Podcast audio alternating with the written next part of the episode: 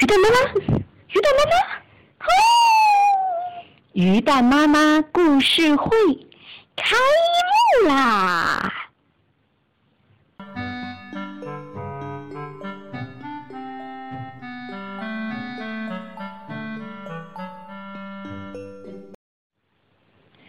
有一天，英国人史蒂文森看到他的儿子画了一幅海岛地图。由此引发了他许多联想，一些奇怪的名词闪现在他的脑海里：大帆船、骷髅岛、望远镜山、勇敢的小男孩、瘸腿的海盗、大量的财宝。于是他开始创作一个探险故事《金银岛》。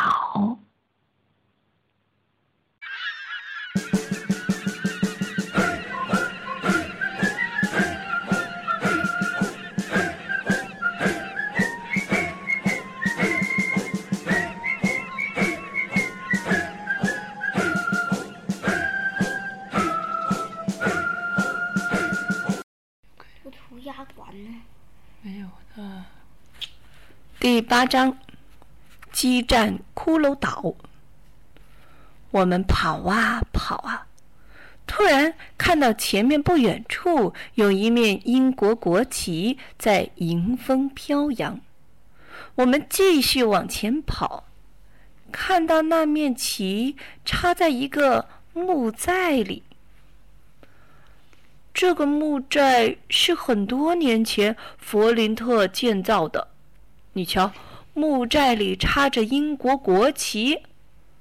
我可以肯定是你的伙伴占领了木寨，因为海盗们可不会插国旗。我想，现在你安全了，我我可以走了。葛恩的话还没说完，就被一声巨响打断了。一发炮弹落在不远处，于是我们马上朝相反的方向跑去。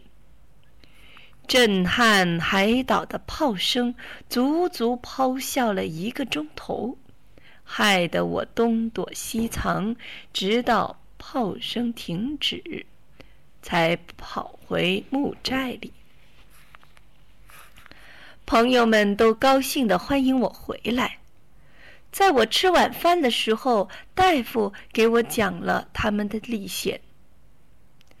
吉姆，在你偷偷跟着他们上岸后，我们非常担心你的安全。当听到岛上传来一声惨叫，我也驾着小艇来到了岛上，看看到底发生了什么事。结果就发现了这座木寨，于是我们都决定离开大船，到木寨里安营扎寨，与海盗们对抗。我想，只要有足够的供给，我们是可以坚守，等到救援船来的。于是，我们从大船上悄悄取来一些食物和武器。为了取回更多的供给，我们驾着船又回到大船上。船长也在一旁兴奋地说：“我拿着枪，命令六个海盗不要反抗，否则就要了他们的命。结果他们都乖乖地缩到水手舱里去了，而且我还要他们弃暗投明。”他们中真的还有一个加入了我们这边呢。我们取回了许多食物和武器，并接走了所有的人。大夫接着告诉我，我们弃船之前，把船上所有的武器统统扔到大海里，但是却忘了那块大炮。所以，当我们驾着小舟赶到岸边时，大船的海盗。已经跑了出来，开始向我们开炮了。对，我也听到了炮声。我说：“于是我们要反击，而且打死了他们一个人。”突然，一个炮弹把我们的小船掀翻了，大部分的木品和火药都落入水中。爵士在一旁显得很惋惜。唉，好吃的东西都喂鱼了。大夫接着描述他们的经历：落水，我们好容易才游到岸上，急急忙忙往山上的木寨跑。可是后面又响起了枪声，原来是老约翰指挥的海盗。我们居高临下向下还击，这对海盗们威胁极大，使他们寸步难行。我们边打边撤退，终于回到了这个木寨。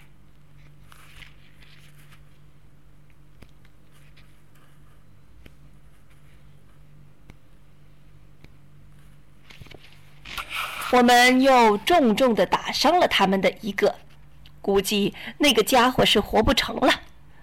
但是我那忠心耿耿的老仆人却因此受了重伤，牺牲了。哪个是老仆人？一个仆人。爵士很伤感的告诉我：“啊，但是上帝保佑，我们又重新占领了木寨。”现在我们在木寨里，终于安全了。大夫如释重负的讲完了他们的经历。在这座木寨里，确实有一种安全感。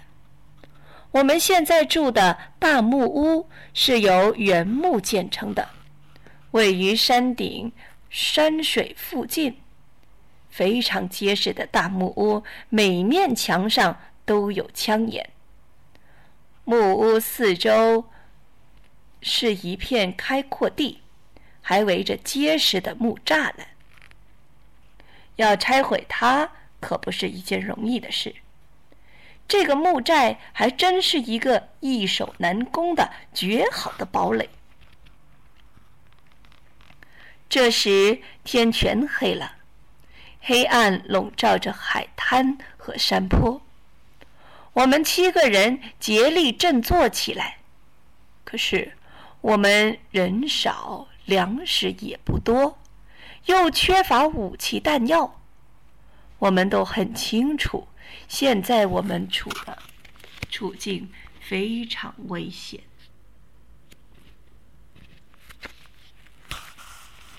那十五个海盗还可能进攻。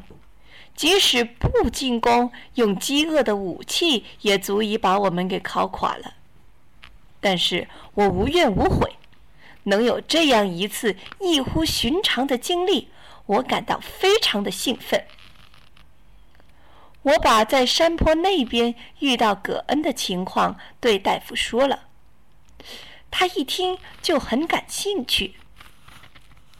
第二天早晨，我被吵醒了。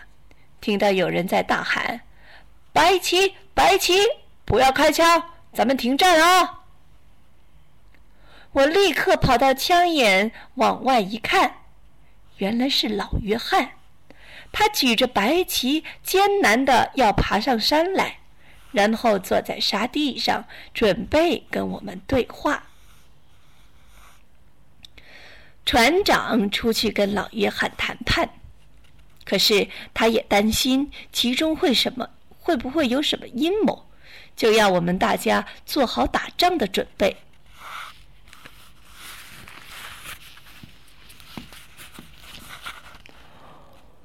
我现在是新的船长了，我是来跟你们谈判的。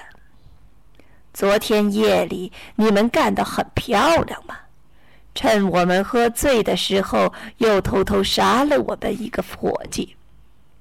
我不否认，我们有些人动摇了，所以我要来讲和。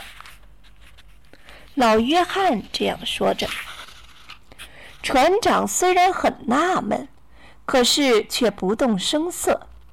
但我知道，一定是葛恩干的。老船，呃，老约翰用一种挺友好的口气接着说：“嗯，我有个好主意，你们把寻宝图交出来作为交换，我们就不伤害你们；否则，我们就把你们扔到岛上，凭你们手中那点东西，能坚持几天呢？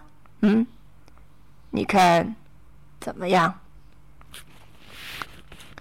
船长使劲摇头，坚决地说：“你别白日做梦了，绝对不可能！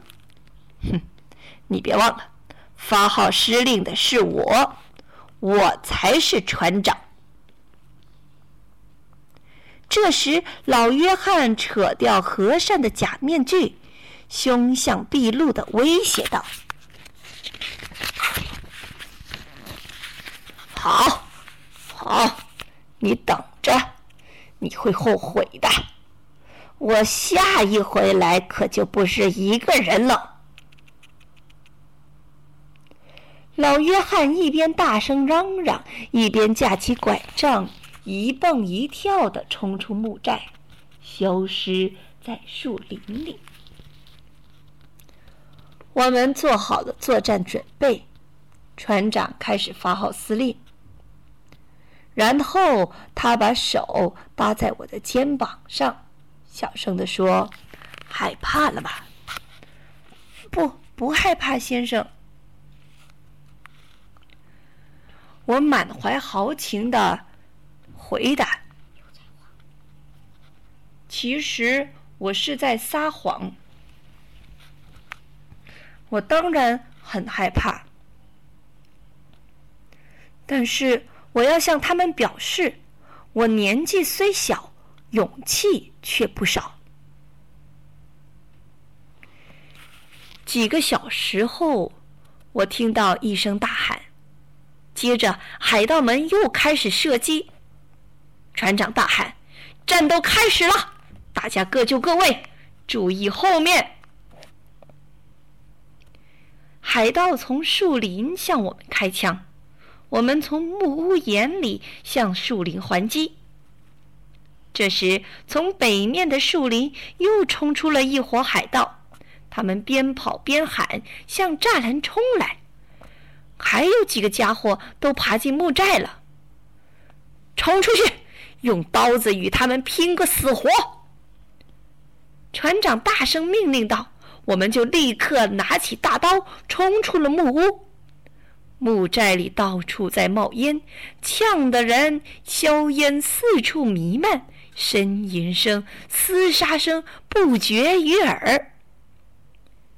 有一个强盗举起手中的大刀，向大夫砍去。”而大夫却以惊人的勇气一刀把他给干掉了。我也抓起一把刀，紧紧地握在自己的手中。我们越战越勇，我也砍倒了一个海盗。一阵残酷的搏斗后，海盗终于被击溃了。他们撇下五个同伙的尸体，仓皇逃窜。我们飞快地跑进木屋，以防海盗再次进攻。这时，木屋里的硝烟也慢慢消散。我们胜利了！我们胜利了！爵士激动的高喊。但是，我们也有三人伤亡。我突然发现，船长也挂了花。什么叫挂了花？就是受了伤，吉姆，这点伤对我没什么。现在是我们四个人对付他们九个人，比当初我们七个对他们十九个来说，现在算好多了。船长嘴上这么说，可是我发现他的脸色。却十分的苍白。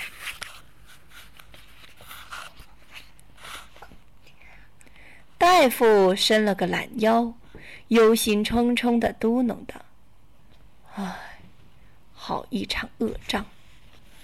我们都在防备海盗的再次进攻。闷热的天气，加上周围死伤的人，我感到非常的难受。”就在他们议论纷纷的时候，我突然想到了一个好主意。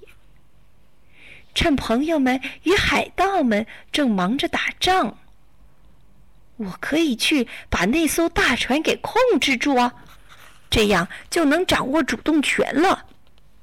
而且，葛恩曾经告诉我，他在海边的一个大白岩石下还藏了一艘小船。这样，我不就可以接近大船了吗？但是，这个想法可不能告诉他们，因为他们肯定不同意让我去冒这个险。海盗们没有再来骚扰。也许他们正在做再次进攻的准备。吃过午饭，大夫跨过栅栏，走进了树林。我想他一定是去找葛恩。我趁其他人在忙着准备弹药时，拿了两支手枪，偷偷翻过栅栏，溜出木寨，冲下山坡，朝海边跑去。明天我们将会讲第九章，智夺大船。晚安。晚安。